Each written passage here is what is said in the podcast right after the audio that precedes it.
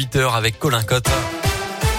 Bonjour Colin. Bonjour Mickaël, bonjour à tous. Et à la une ce matin, peut-être le début du retour à la vie normale en France. Première date ce mercredi du calendrier de levée progressive des mesures sanitaires en vigueur depuis des mois maintenant. Même si la circulation du Covid-19 reste importante dans le pays, nous devons rester vigilants car la pression à l'hôpital reste forte, a déclaré Emmanuel Macron hier. On fait le point donc sur ce qui change aujourd'hui avec vous, Léa Grillet.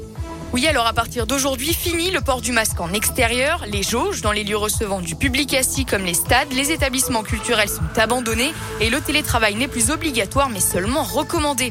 Autre date à retenir, dans deux semaines, le 16 février, ce sont les discothèques fermées depuis le 10 décembre qui pourront rouvrir et les concerts debout seront à nouveau autorisés. Tout comme la consommation au comptoir dans les bars, les stades, les cinémas et les transports. Reste encore le protocole sanitaire dans les écoles. Pour l'instant, rien ne change.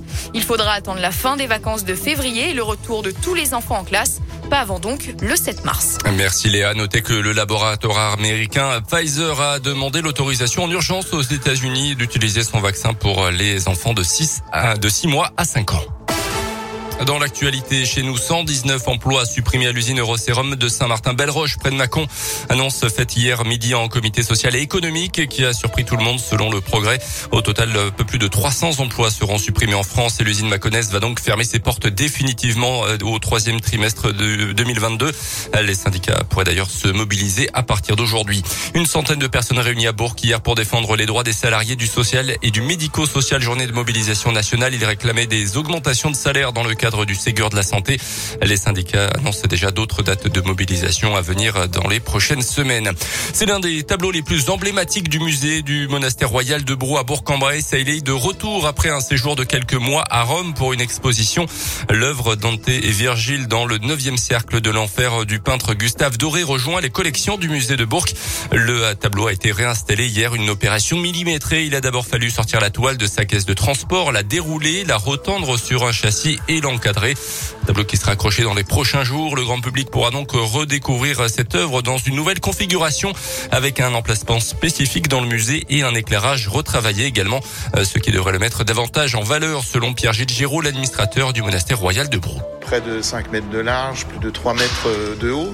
C'est la plus grande des toiles que nous exposons. Et euh, elle n'était justement pas assez mise en valeur, présentée dans le couloir du dortoir des moines euh, qui accueille les collections du musée. Et on manquait un petit peu de, recul. Donc la nouvelle présentation, il se retrouve toujours dans le, dans le dortoir des moines, dans les collections du musée, mais permettra de bénéficier d'un peu plus de recul pour voir l'ensemble de la composition et puis également de l'éclairer mieux puisque c'est un tableau extrêmement sombre et donc dont l'éclairage est très délicat. Cette œuvre du peintre du 19e siècle, Gustave Doré, a été acquise par le monastère royal de Brou il y a près de 40 ans.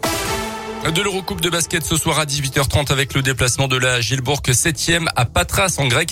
Les Grecs sont actuellement à 10e. C'est à partir donc de 18h30. Un match à suivre en direct euh, sur notre site internet radioscoop.com via la web radio Gielbourg. Et puis le coup d'envoi officieux des JO d'hiver à Pékin. La cérémonie d'ouverture aura lieu euh, vendredi. Les premières épreuves débutent aujourd'hui avec le curling. 3000 sportifs réunis pour 15 jours de compétition. 109 titres remis au total donc dès demain. On suivra les performances notamment de Perrine Lafont, championne olympique en titre en ski de boss. Merci beaucoup. Colin Cotte. Le jeu de l'éphéméride arrive dans un peu